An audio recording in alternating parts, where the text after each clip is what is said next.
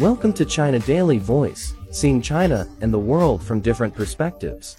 Since it was established by the British Parliament in 1753 to house the collection of 71,000 artifacts bequeathed to the nation by physician Hans Sloane, London's British Museum has welcomed millions of visitors, including some of the most famous names in history, through its doors to marvel at its wonders. In 1765, the nine-year-old Wolfgang Amadeus Mozart wrote a piece of music dedicated to the museum on Great Russell Street after a visit. Years later, Karl Marx, Bram Stoker and Arthur Conan Doyle became regular users of its famous reading room. In 1972, the visit of the relics of Tutankhamun drew a record 1.8 million visitors to the museum. Then in 1980, it hosted a Viking exhibition. Currently, China's Hidden Century exhibition is being held at the museum to great acclaim.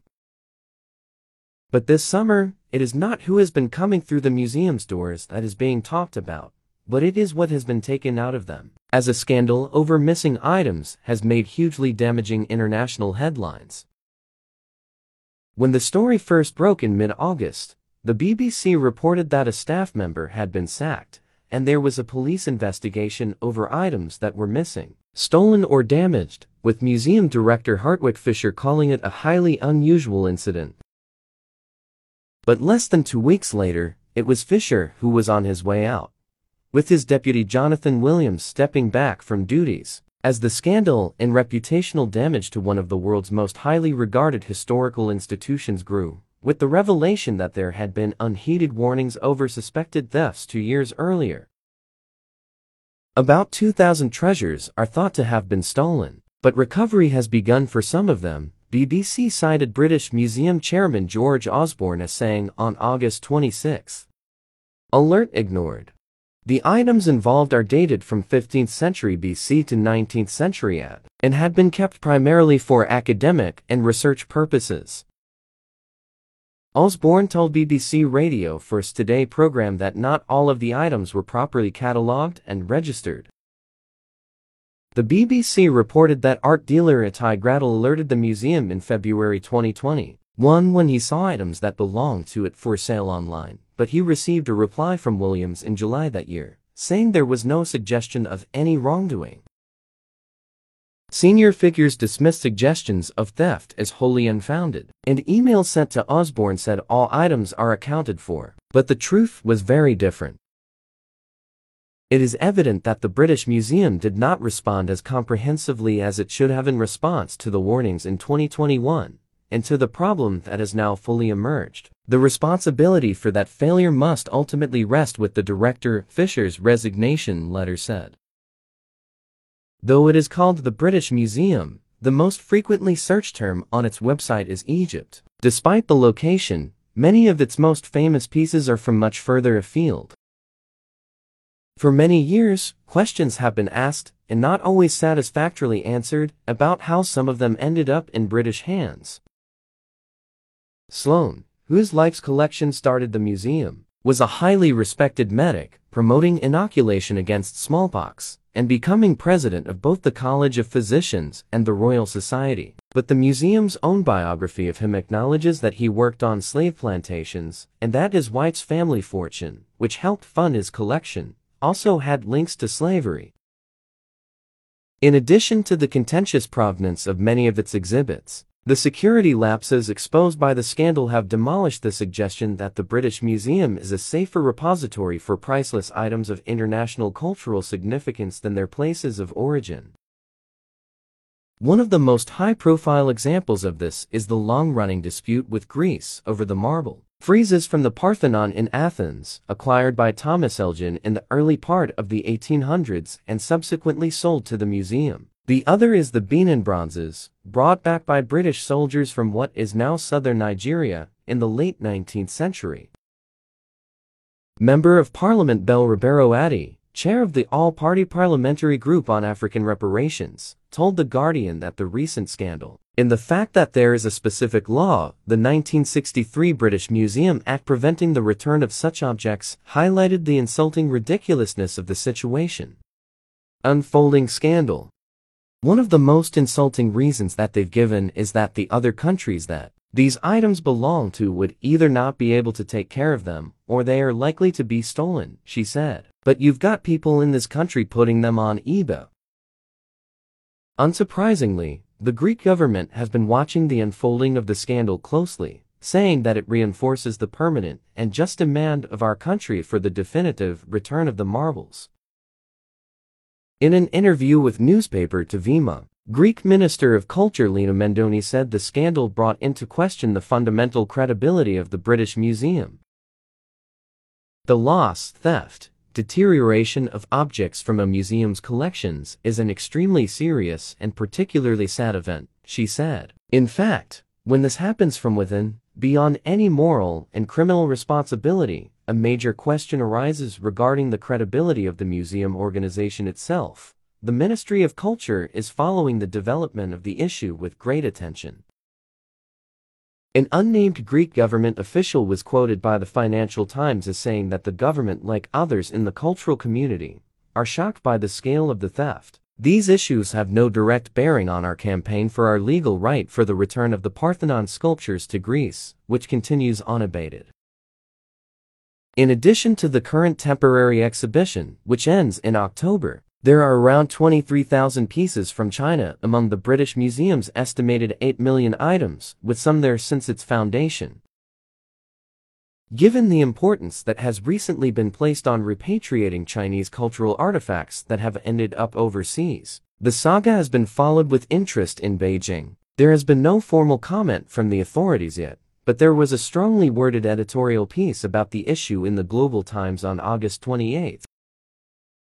Emiline Smith, a fellow of the Center for Criminology at the University of Hong Kong and a lecturer at the University of Glasgow in Scotland, told China Daily that although the initial story had taken her by surprise, given the museum's status as being the epitome of safe guardianship, it was less of a shock when more details emerged.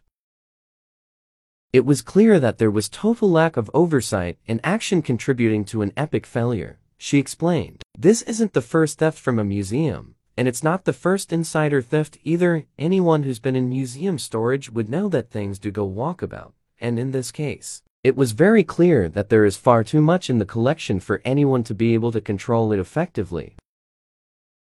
It's a problem of documentation, but also a problem of funding in relation to the kind of oversight needed to avoid these things happening. In recent years, the former government's policy of austerity has clearly had a negative impact in terms of the loss of expertise and a weakening of the systems that could have prevented this happening, so it's quite ironic that the former Chancellor of the Exchequer George Osborne, one of the political architects of that policy, is now chairman of the museum, when this has emerged. Although the British Museum had the misfortune to be caught out, other museums around the world, particularly ones with roots in colonialism, could face many of the same difficult questions. In recent years, momentum has been building behind a wider global movement to repatriate items. And Smith said the publicity this incident has received had given that campaign renewed energy. It seems that for too long, the British Museum has been run by people who have regarded it as a private collection and think no one will ask any questions. She said, it seems to have been operating on a too big to fail mentality. This has been proven very wrong. China is one of many countries that will be keeping a close eye on how the story continues to develop, given the amount of items of its own heritage that are in different hands and distant lands. But as Smith pointed out, its approach to repatriation so far has been distinctive. China has positioned itself slightly differently from other countries, as it's bought back items normally countries of origin make a legal claim, involving law enforcement and suing, or go down the ethical route, making a public claim, Smith explained. Instead, China has asked private donors to buy back objects, which are then reinstated through private museums which has been effective. If Chinese items ever come up at auction, the room is sure to be full of Chinese buyers. Wider shockwaves. Although official voices have not been heard from China on the issue, the Global Times made it clear where the authorities stand over the matter. The Global Times statement showed a desire to go down the ethical route and hold countries accountable for the harms they have done through history. She explained.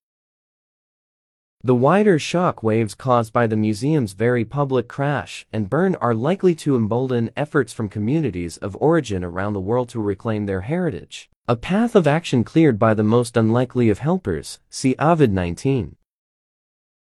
The pandemic meant museums had to put their collections online to maintain visitor interest, and that made it easier to discover where things are, she explained. Now people in even the remotest areas can get hold of a smartphone and follow the story and track things down. So you're getting countries and communities that haven't necessarily spoken up before saying that they want their heritage back. Politically, it's extremely interesting. As the museum looks to rebuild its credibility, Carl Heron, its director of scientific research, has been appointed as acting deputy director. But the museum's journey back to its former status will be a long one, with difficult decisions to be made along the way. What was initially described as a highly unusual incident has brought voices and spirits from the past into the spotlight of the present. And the final irony is that these items, long buried in dark archives, could end up shaping the future of the museum world.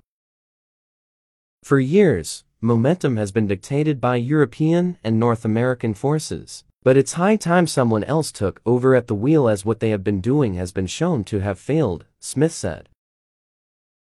The world is ready for the British Museum to be reinvented, so it needs to take stock of what it has and come up with an authentic and equitable safeguarding plan that is practical, as opposed to the outdated approach of the gentleman curator. If it changes those values, then there's hope it can reinvent and rebuild itself.